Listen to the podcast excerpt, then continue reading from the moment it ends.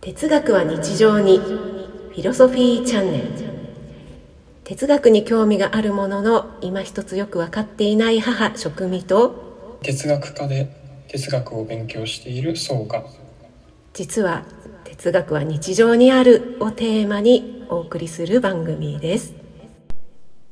はいこんにちはこんにちは 哲学は日常にフィロソフィーチャンネル今日で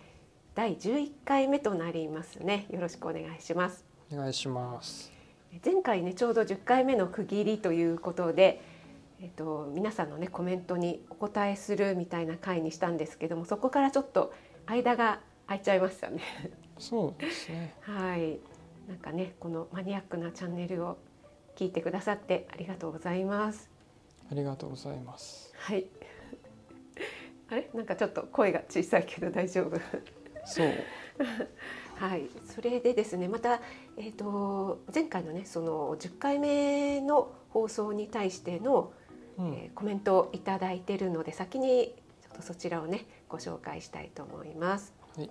えっといつもコメントをくださる町のかかりつけ医さんです。いつもどうもありがとうございますあ。りがとうございますはい、えっ、と感想に対するコメントがすごく良かったです。特に黄金比や宇宙の調和の話が面白くて、今回も何度も聞きました。 ということで、はありい、がとうございますはい、そしてところでいつか私のスタイフのチャンネルで。えー限られた時間を学ぶ方法のシリーズで実際に私が学んでいることの実例として哲学チャンネルを取り上げさせていただいても良いでしょうかということでね来てるんですけどもいやー光栄ですね いや本当ですよねえそんな取り上げていただけるなんてはいもう持ち持ちの論でございますありがとあうござりいがまとうすございます本当にかかりつけ医さんいつも聞いてくださってコメントもねご丁寧にいただいてありがたいですね、はいありがとうございますはい。で、えっともうお一方ですね。あのコメントではないんですけども、私がこのやっているスタンド FM というね、えー音声配信のアプリの方で哲学についてちょっとね配信しているまなびちゃんという方がいらっしゃったので私哲学っていうねワードを見てついついあのコメントをさせていただいたんですよね。うん、そうしたらあのえ哲学チャンネルなんてあるんですかということであの絶対聞きますっていうことでね聞いてくださったみたいで結構ねもう投資で聞いてくださってるみたいでうんうん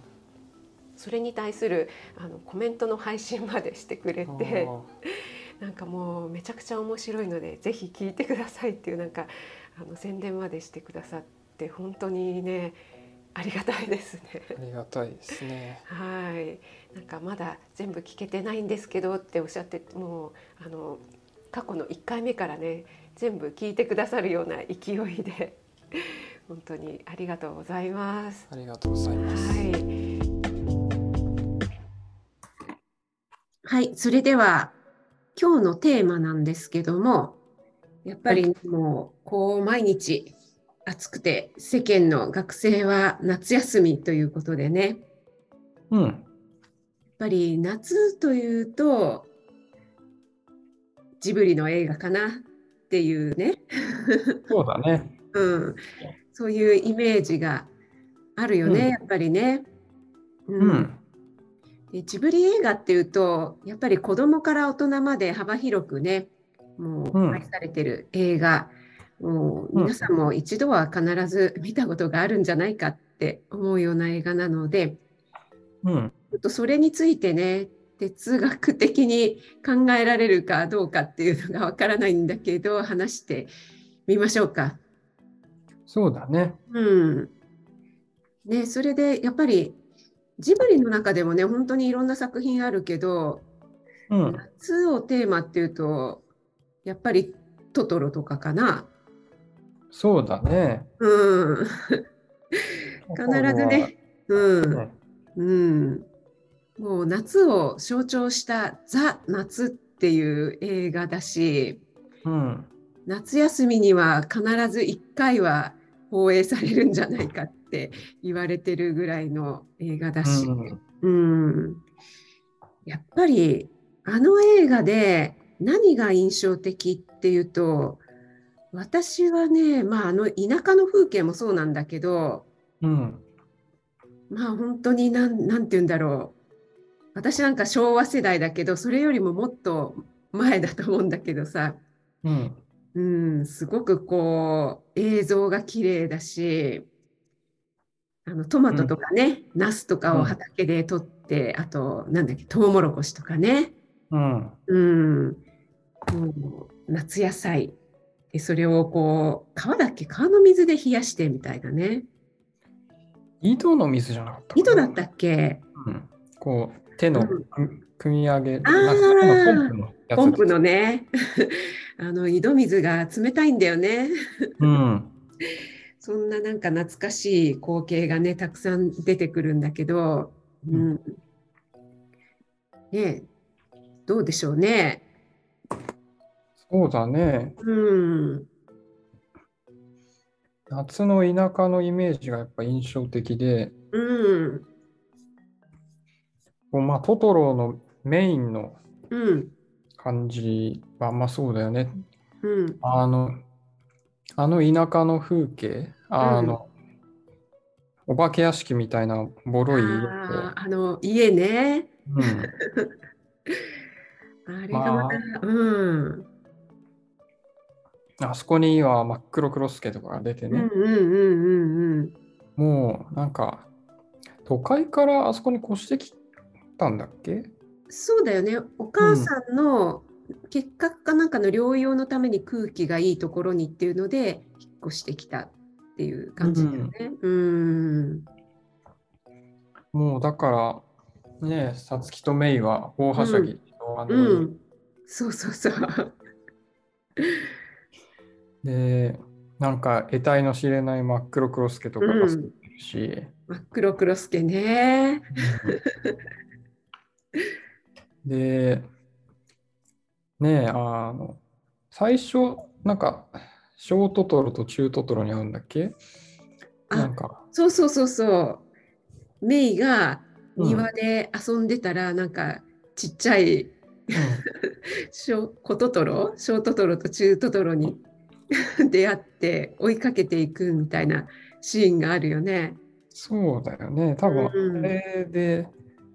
大きいトトロに会うみたいな、ああそうそうそう。あそこはなんかやっぱり何回見ても大人でもワクワクしちゃうよね。うん、うん。あのそう田舎であの、うんお化け屋敷みたいな家と、うん。あ森森がこうメイがこう森の中に入っていくときはこう身をかがめてとんなんか木のトンネルみたいなのを抜けてって、うんうんうんううん。ん、でなんかその先にうん。お神木みたいなでっかいあ大きい木があるんだよね確あかるんだよね。もううん樹齢何年だろうっていうようなね。うんうん。やっぱそういう田舎の感じとその古さとかうん。田舎っぽさとか自然とかそういうところにうん。なんかこう自然とこうなんだろうこう神様みたいなものがついている、ああ。ううん。ん、うん、ちょっとあの霊的なもの、まあ、黒クロスケとかもそうだし、そうだよね。なんか神秘的だよね。その真っ黒クロスケにしても、その トトロのあの何大きい木とかうんいつも会えるわけじゃないみたいなね。うん、うん。ああいうこう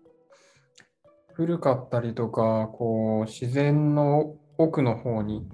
普段は入れん入らないようなところにあったりとかうん。すごい大きかったりとかするものにこううん神様がいるっていうふうに考える、うんうん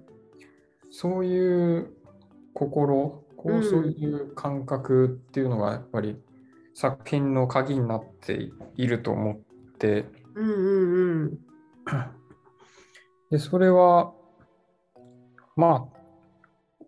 主にはトトロだよねあの真っ黒クロスケとか、ね猫バスとかもいたけど、うんうんうん。そうだね。まあ、主にはトトロだよね。そういつでも会えるわけじゃないっていうところも神秘性だし。 うん。まあ、サツキとメイにとっては都会から来たわけで、こう田舎っていうのが非日常なわけで、うんうんうん。でそれで森の奥っていう場所も非日常的なわけで、うんうんそういうこう謎めいた場所、うんそういうな古い場所にこうそういうこう神様みたいなのがいる神様がいて、まあ、それでそのその領域が聖域みたいな感じでこうあ日ー常の領域とはこう区別されたような場所でもあるっていうう、んうんうんそれで言うとまた日常と非日常みたいなうん、感じになるのかな。うん。そういうこうそうだね聖域普段隠されてるような場所うんうん。見えないような場所、こう連続性がない場う所、ん。うんうんアクセスっていうものうん。が、まあ、トトロの映画の中では、うん。うん。こう結構、まあ、神秘的に描かれていたり、こう謎めいて描かれていたりして、で、そこに行けるのは子供じゃないといけないっていう。ああ、そうだね。 うんそこもあるよね。うん、うん。トトロがいる場所っていうのが森のその奥深くで、うん。うん。あの木のトンネルをくぐったりとか、うんうんこう神木のなんかこう根っこの間をこのねす。り抜けていったりとか、うんうんうんこうすごいこう奥の方にあって、うんあの普通じゃ行かれないような場所う、んうんうんでそれも作中ではすごいこうなんだろう冒険とか探検とかうんこううんワクワクするような感じこうう、ん謎に踏み込むようなうんうん木の場所に踏み込むようなそういうようなうん場所にうトんトロがいるっていうこと、そうだねまさに、あそこの木の根っこのところもさうんだったりなんかあれっていうねいつもこうああわけじゃないっていうふうに描かれてるもんね。そうなんだよね、うんだからこういつも行けるわけじゃない、うんで子供しかそこには行けないみたいなね、うんうんこうお父さんが言ってたけどうんそういう場所にこうトトロがいるっていうことこれが少し考えるか、考えてみる必要があるかなと思ってうんああなるほど。トトロがいる場所っていうのがうんどういう意味があるのかうんそういう、うん、すごいアクセスを制限されてるような、すごいこう、奥まった場所でにある、うそんんな場所うんが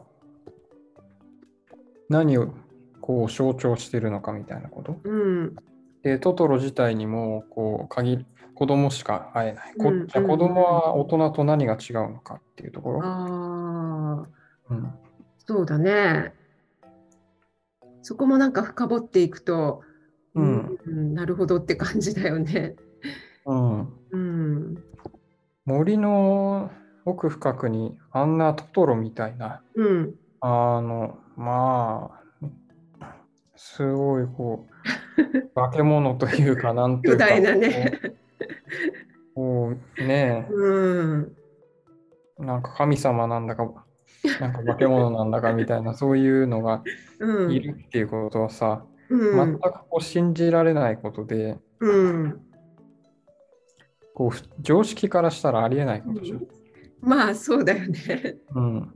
うんで日常的にそんな化け物はいないわけじゃん。そこら辺、通りを歩いてるわけじゃないじゃん。通りにトトロがいたらちょっとびっくりするけど、そうだようね。ん、でもなんかあの映画を見てるとさもしかしたらああいう森の中にはいるのかもみたいな気持ちにさせられたりするんだよね。そうだよね。うん森の中とか、ちょっとうんふとした時とか、うんうんあうん。ーそんなトトロがもうひょっとしたらいるのかもうんみたいなね。そしたらっていうね。うん。あのバス停でこうんう、、ま、さつきがメイをおんぶして待ってるシーンで、あの雨の時ね。うん。うん気づいたらトトロがいるみたいなシーン。横にね。うんうんうんうん。ああいうのも思いがけない時にいるんです。うんうん。ああ、いいね。その思いがけないっていうのがいいね。うん。うん。だからこう、当然いつでもいるわけじゃないし、どこにでもいるわけじゃない。だけど、うん。こう、ふとした時とか、うん。こう、不思議な場所とかにいるわうんうんうんで、で、いつでも、こう、えどこでもっていうのは、こう、日常の範囲内で、うんうんまあ、常識の範囲内で、うんうんで、大人の世界なわけだよね。あうんあ、そっかうんなんだろうねその大人の色眼鏡みたいなのってよく言われるけどさ、そんなのいるわけないじゃんみたいなねえそういう目で見がちだよねそうなんだよねう。んだから、こう、日常っていうのが、こうんう、こう安定してて繰り返されるもので、うんで、だからこそ計算可能というか、ああまあ、まあ、来年もこうだろうとか、うんうんうんまあそういう考えをするようなもんなんだよね。ああ繰り返しになるからね。うん。うんで大人の世界っていうのはそういうもんでだからうん大人はつまんないんだよ。うん。 うん。確かに。そうあの夢がない、うんうんうんうん。ああのまあだからある種大人もこう夢を持つ夢を持つというかそういう日常の外へ行けるってういう、んうんうんそういうことはあり得るわけだけどもうん。でもまあ 基本的にはそれは子どもの特権であって。うん。まあ大人はこう、まあ、生地知恵がついたというか、なんていうか、こそうね。うん。う、新しいものがないような、うん。ああ、これね、みたいな、うんうそうんうん。いう小賢しい、こう、小賢しい哲学は日常に